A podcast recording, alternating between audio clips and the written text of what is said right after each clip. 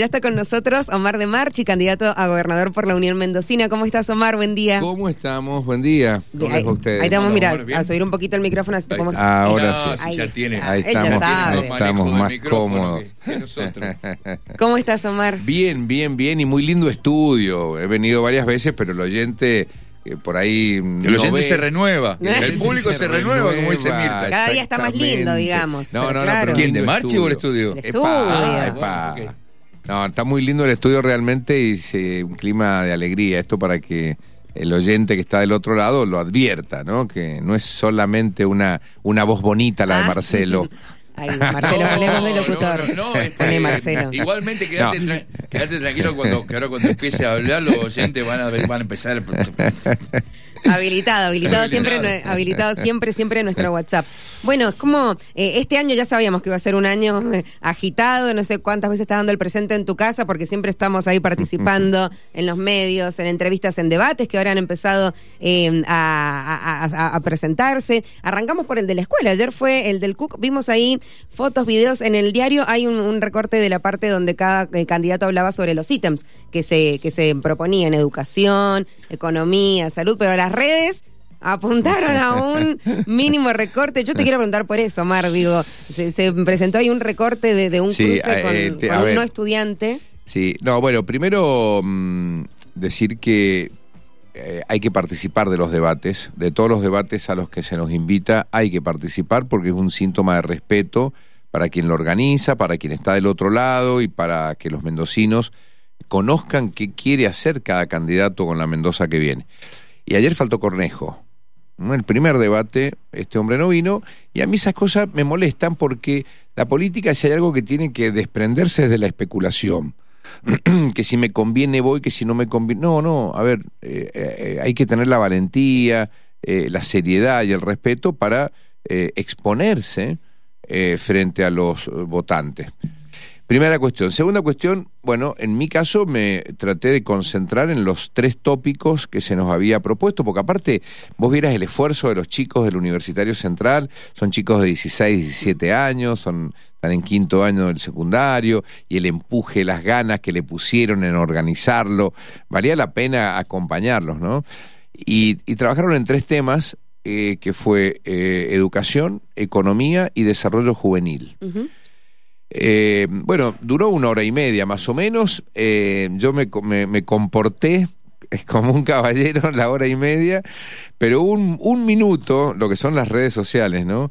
Un minuto en donde alguien me provocó, eh, un, un hombre aparte grande, eh, más grande que Marcelo Álvarez, imagínate vos. Más grande que yo, Más mira, grande que muchas vos. gracias, mira. Y, y, y me tiró una provocación de costado y yo, que soy un gringo calentón, le respondí, qué sé yo. Y bueno, y eso lo que hizo fue que, que después ese recorte lo utilizaran algunos para para decir que, qué sé yo, no sé, que, que había levantado la voz y qué sé yo. No, yo, no. yo escucho igual aplausos de fondo cuando vos respondés, o no sé si yo... el- Claro. Esa es la barra que había llevado la- Lomar. yo digo, no sé si eran los No, no, estudiantes, porque, digo como que... a ver, eh, eh, Sí, no, voy a re- no voy a repetir la pregunta, la, todo el, el episodio. Simplemente esta persona me dijo, ¿vos creés que todos los empleados públicos son vagos? Y yo dije, no, no dije eso nunca. Simplemente creo que hay empleados públicos que no trabajan, obviamente. Bueno, punto. Ese fue todo el episodio, nada más que en un tono un poco más, o con otras palabras, Sí, ¿no? sí, sí. Eh, y bueno, obviamente la mayoría de la gente aplaudió, por supuesto, pero, pero bueno, no importa. Fue un episodio, lo que quiero rescatar en definitiva es la importancia que tienen y el impacto que tienen las redes sociales, porque esto en otra época no sucedía. Vos extractabas todo lo que pasó en el debate y qué sé yo, y había todo quizás un, un laburo de edición infernal eh, vía, vía televisión para extraer un minuto. Bueno, ayer en do, a lo, no sé, no había terminado. segundos, claro. No, no No había terminado el debate, ya ya estaba circulando por todos Ahora, lados. eh, eh, los, los dos temas, este, lo- la, la discusión o esta pequeña este pequeño debate que se armó con esta persona acerca del tema de los empleados públicos y el, el, el ámbito eh, en el cual se produjo y uno de los temas del debate me llevan Primero hacerte una pregunta porque me parece que a partir de ahí podemos también empezar a charlar algunas cosas porque lo que pasó el domingo fue importante. Eh, tu aparición el domingo a la noche en la sede del Partido Demócrata significa que pasada las paso apoyar la candidatura de Javier Milei? No. definitivamente no. Bien. Esto para, para no andar con ambigüedades. Ahora, la Unión Mendocina es un espacio profundamente mendocino que se constituyó para defender Mendoza por encima de cualquier espacio nacional que nos condicione el día de mañana. Y eso hizo que muchos, es más, cuando decíamos por qué se articuló la Unión Mendocina, dábamos dos eh, digamos, ejes principales, entre otros. Uno era Mendoza, como lo dije recién, nos une Mendoza, y el otro era nos une el futuro. Esto significa, no es una frase linda solamente, significa que no nos separa el pasado, nos une el futuro. Entonces, hay personas y espacios que vienen o que venimos de lugares distintos desde atrás.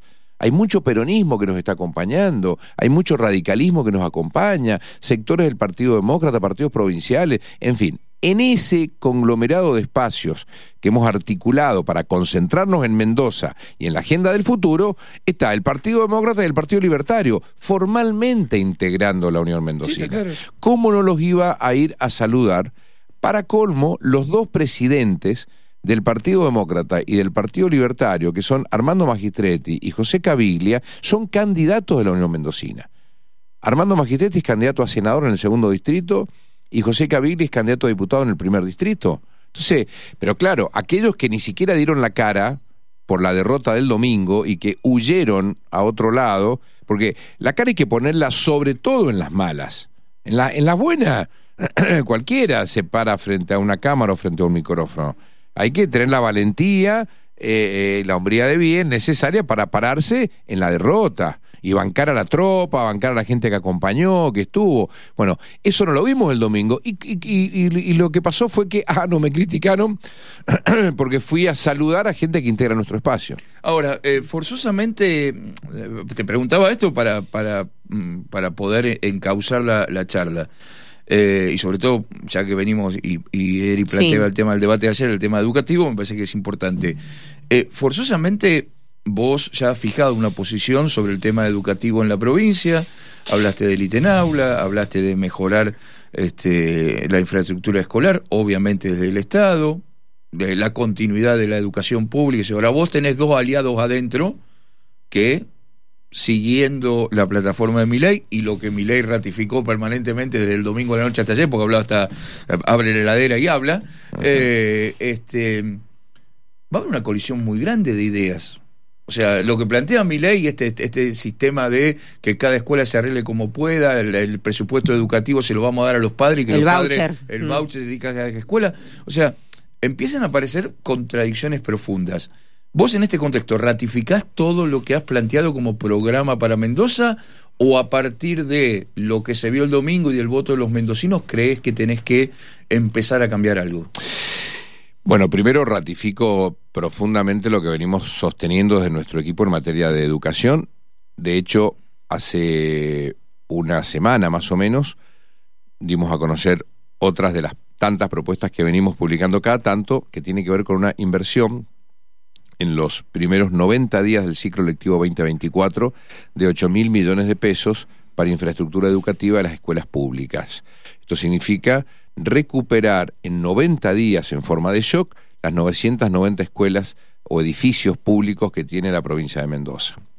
No, yo ratifico en este, en este contexto que la educación en la provincia de Mendoza eh, puede ser público, puede ser privada, por supuesto, convivimos con eso, pero evidentemente el, el, el eje de transformación profunda va a estar de mano de la provincia de Mendoza que va a animarse a generar la primera transformación educativa de la mano de la educación pública. Lo hemos dicho siempre. Pero fíjate vos que esto está bueno porque por ahí eh, hay temas provinciales de cualquier provincia que dependen muchísimo de lo que sucede en la nación porque no somos una isla, porque somos un país y nos, nos impactan las medidas macroeconómicas, por ejemplo, en, en, Mendoza, en fin, un montón de medidas. Ahora, en materia de educación, la autonomía que tienen las provincias es plena, al extremo de que inclusive la propia constitución nacional establece tres elementos con la, para intervenir las provincias.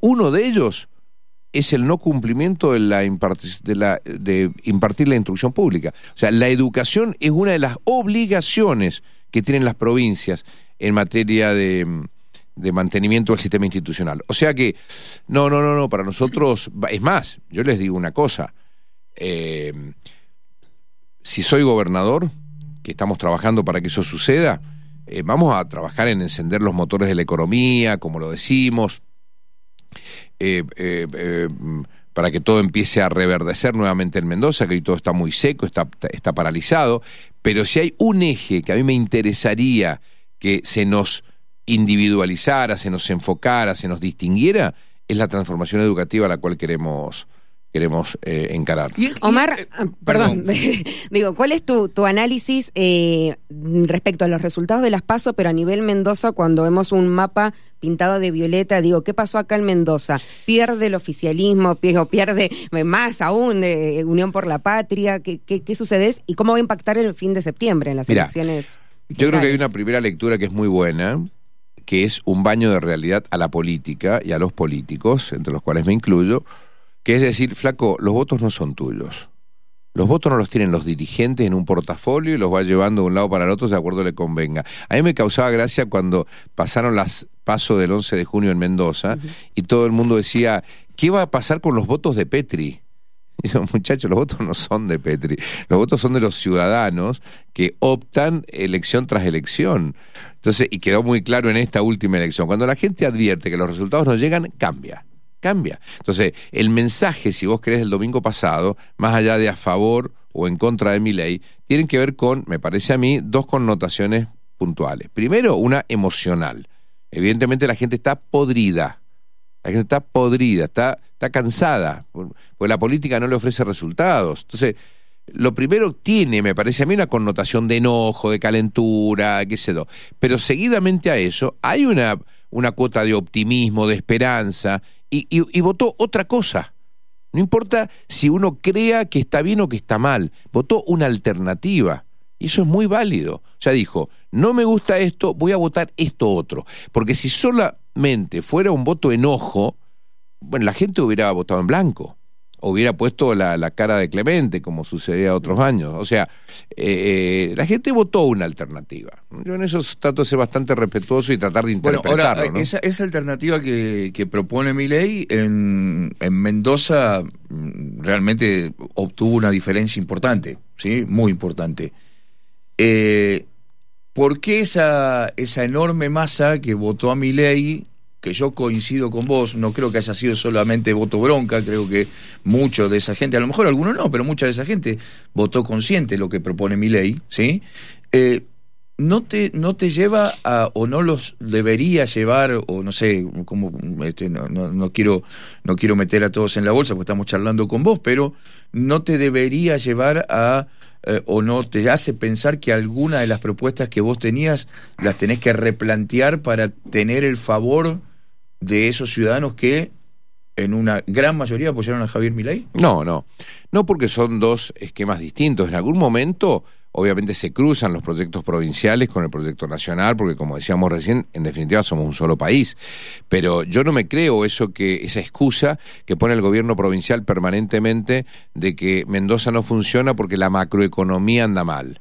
Si la macroeconomía nacional no funciona, Mendoza necesariamente va a estar mal. Sí, y hay provincias que están mucho mejor que Mendoza y tienen la misma eh, macroeconomía. Bajo el mismo cielo, vos tenés otros indicadores, inclusive en provincias vecinas como San Juan, como San Luis, eh, La Pampa, Neuquén. Entonces, digo, no, no, no, no, yo eso no, no creo. Sí creo que, bueno, llegará el momento con quien sea el presidente, esa es una enorme ventaja que tiene la Unión Mendocina. Con quien sea el presidente, tendremos el coraje pero la seriedad también para plantarnos frente a Buenos Aires o frente a la nación para exigir lo que Mendoza eh, requiere sin ningún tipo de, de maquillaje.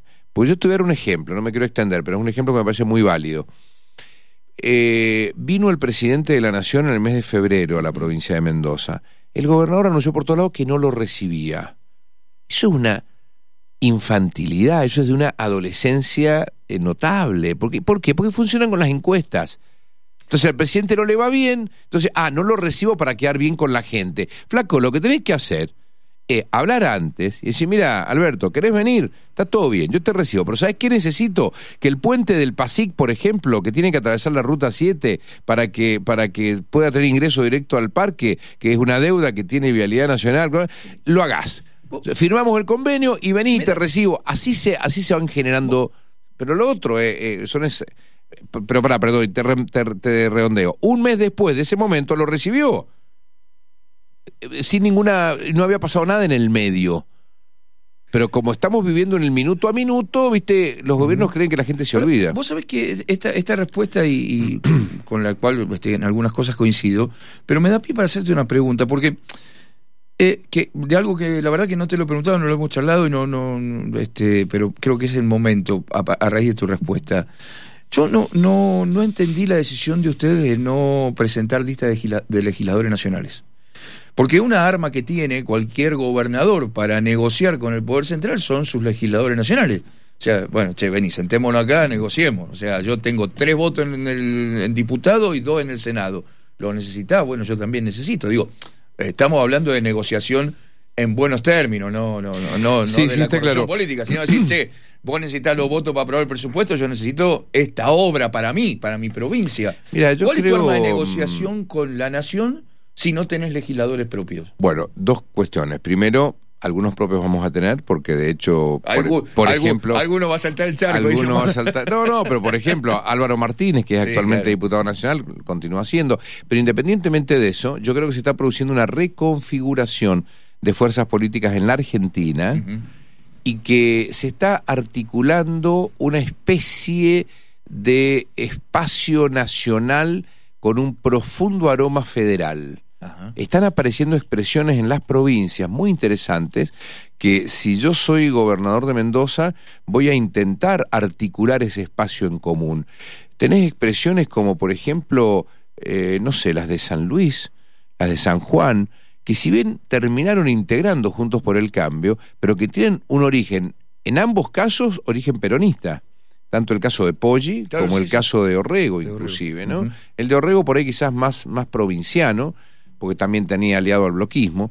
Lo mismo ocurre en, en Chubut, con Nacho Torres. Lo mismo ocurre con Rolo Figueroa, en Neuquén. Bueno, lo mismo casi pasó en Santa Cruz ahora. Bueno, entonces, quiero decir que eh, no, no, no tengo temor a eso, pero déjame también un párrafo responderte lo primero, y es que la Unión Mendocina como lo dijimos al comienzo, se integra de expresiones políticas que venimos de diferentes espacios. Esto significa que nosotros no podríamos haber articulado una lista común sin riesgo a que explotara la Unión Mendocina. Debíamos ser muy respetuosos de eso, porque si alguien quería bancar a Milei, suponete, o alguien quería bancar a Schiaretti, de hecho Compromiso Federal eh, eh, integra la Unión Mendocina y acompaña a Schiaretti, eh, en fin, no hubiéramos sido consecuentes con esa concentración o foco en la provincia de Mendoza y nos hubiéramos diluido. Por eso creo que hicimos lo que, lo que correspondía. Omar, eh, seguridad o inseguridad y economía son como los temas más sensibles a nivel Mendoza o a nivel nacional. Digo, la gente está pensando en eso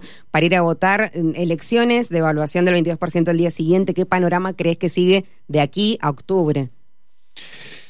Bueno, eh, hay temas que son de preocupación permanente eh, y algunos, yo eh, digamos, me concentro en Mendoza dos minutos porque el tema nacional, estamos de acuerdo en que Argentina necesita ingresar en un camino de desarrollo, ¿no? Eh, obviamente. Pero los mendocinos, y algo también dijimos, no nos podemos quedar sentados esperando que, que llueva nación. Necesitamos ver qué hacemos en la provincia para, para arrancar. Y yo estoy convencido que en cuanto empecemos a mostrar eh, un camino que ofrezca expectativas, que empiece a cambiar el ánimo de los mendocinos, yo creo que rápidamente hay un cambio de semblante fuerte que nos va a ayudar a encender los motores de la economía, como decimos, para que eso luego pueda también reflejarse en el, en el resto de los sectores de Mendoza. Mira, acá hay cuatro ejes principales que están funcionando los cuatro mal. Muy mal, te diría. Y son los principales sobre los cuales se sostiene la provincia. El primero, evidentemente, eh, eh, el sector privado. La economía hace 13 años que no funciona en Mendoza, hace 13 años que está, que está estancada. Y cuando la economía está estancada, lo que hace es que nada funcione, porque inclusive cae la recaudación pública y la frazada es cada vez más corta y los tironios son cada vez más fuertes, la presión fiscal es cada vez más importante, porque es el mismo grupito de personas que paga con gastos que obviamente... Sí, seguimos pescando en la pecera. Exactamente. Y después tenés la educación, la salud y la seguridad que están los docentes peores pagos de la Argentina, los policías en un estado de depresión que abandonan la fuerza. Hay un dato que es alarmante. Eh, vos me preguntabas por seguridad. Mm. Hace ocho años la provincia tenía 11.500 policías. Hoy la provincia tiene 9.200 policías cuando la población ha crecido y aparte los delitos crecen a diario y ha caído la cantidad de efectivo. Ojo, si eso encima discriminamos entre los que cumplen tareas administrativas, en fin, nos quedan, según dicen los comisarios que conforman nuestro equipo, eh, nos quedan 6.500 policías en, en la calle. Si lo dividís por cuatro, porque suelen ser los, los turnos, digamos. turnos, digamos, licencia, enfermedad por un lado y tres turnos por el otro lado, te están quedando no más de 1.500, 1.700 policías en el, en el cada, minuto. cada turno, efectivamente. Claro, entonces vos vas a una policía, una seccional, cualquiera sea, un dato y redondeo esto. La cuarta, por ejemplo. La cuarta es emblemática. En la Alameda, la seccional cuarta de policía. Estuvimos la semana pasada hablando con el comisario. Esa seccional tiene 25 policías. 25, incluyendo al comisario. Normalmente el comisario me dice, nunca cuento con más de 18 o 19, porque tenés 5 o 6 que la enfermedad, que lo que, sea. Bueno, y de los 5 o 6 tenés que ir por 3 o por 4. Dice, eh, nunca somos más de 5 en un turno, incluyéndose el comisario. Para, ¿y cuánta gente cuida? 30.000 mendocinos más o menos es la competencia que tiene.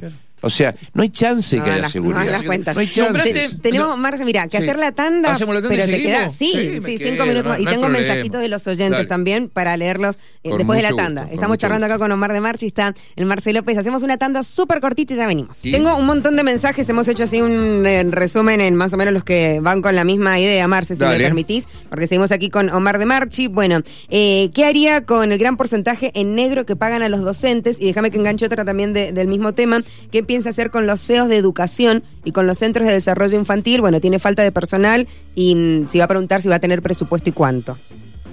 Bueno, primero decir que la educación, y parece una frase hecha, pero para yo la tengo muy internalizada, la educación no sé si es la única, pero es la herramienta más potente para igualar oportunidades entre los que más y los que menos tienen.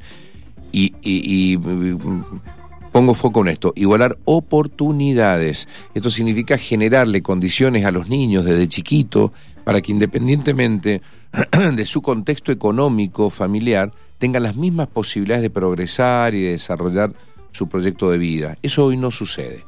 Hoy tenés circuitos de chicos que han tenido solamente la suerte de, de nacer en una familia que le va quizás económicamente un poquito mejor, y van a, escuelas muy caras, que son desde muy chiquitos bilingües y con acceso a la tecnología, y tenés otros chiquitos que van a comer a la escuela.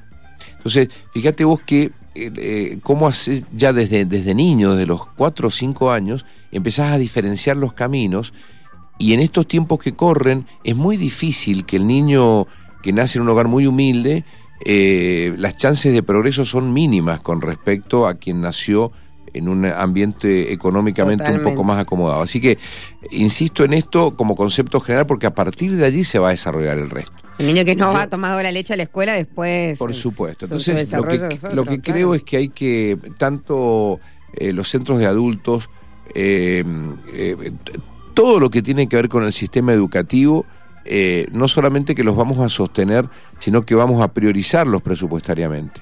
Mira, un dato concreto.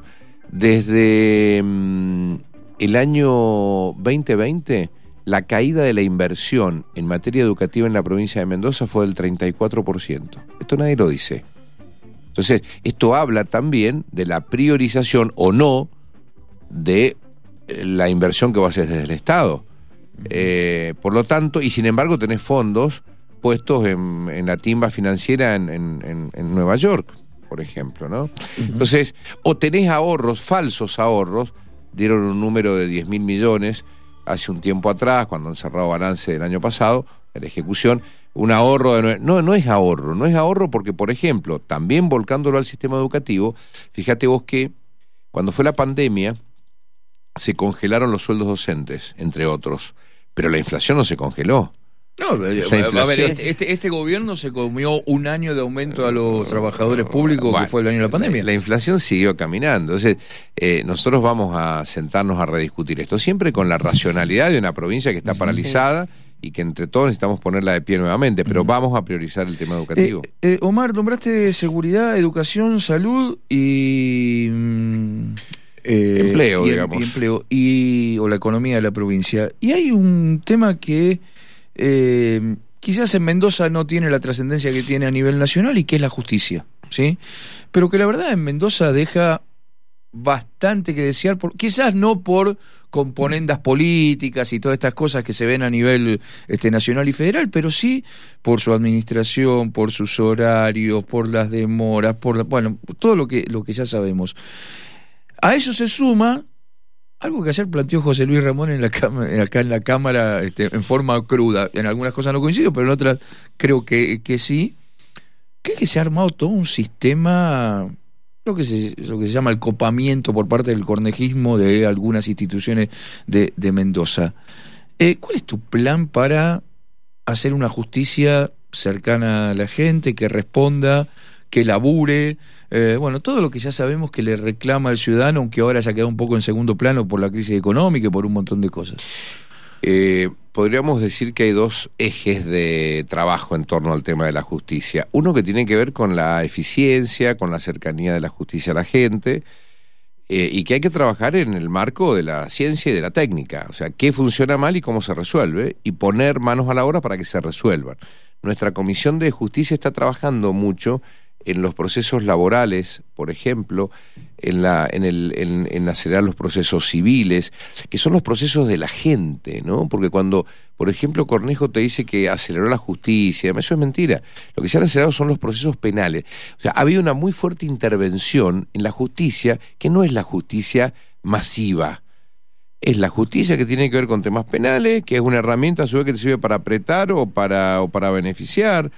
Eh, sin embargo, la justicia masiva, que tiene que ver con la justicia laboral, que tiene que ver con, con, Con los juicios civiles, con los con la juicios civiles, justicia que tiene que ver con la- los la desalojos. justicia de menores, con los- la justicia bueno, la menores. justicia menor, la de familia, la claro. justicia de familia en realidad es terrible, es espantoso lo que pasa en ese fuero. Ahora, hay otro eje.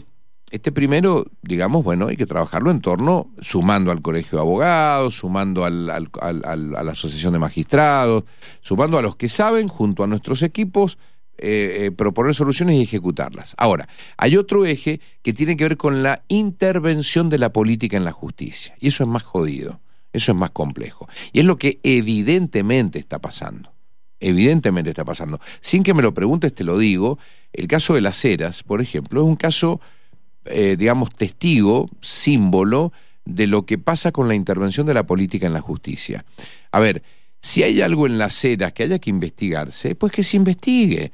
Y si hay eh, alguien que ha cometido un delito, que se lo sancione. Punto. Ahora, si vos un, un día X armás un, un eh, allanamiento que no corresponde a un municipio, porque está todo eh, trazado, eh, vos con que sientes al Tribunal de Cuentas, a los organismos públicos, tenés toda la info, no hace falta caer un día viernes a las 10 de la mañana, que se estaban pagando aguinaldos, en donde llegaron los medios antes que los fiscales, o sea, la oficina de prensa trabajó para que los medios cubrieran eso antes de que llegaran los fiscales.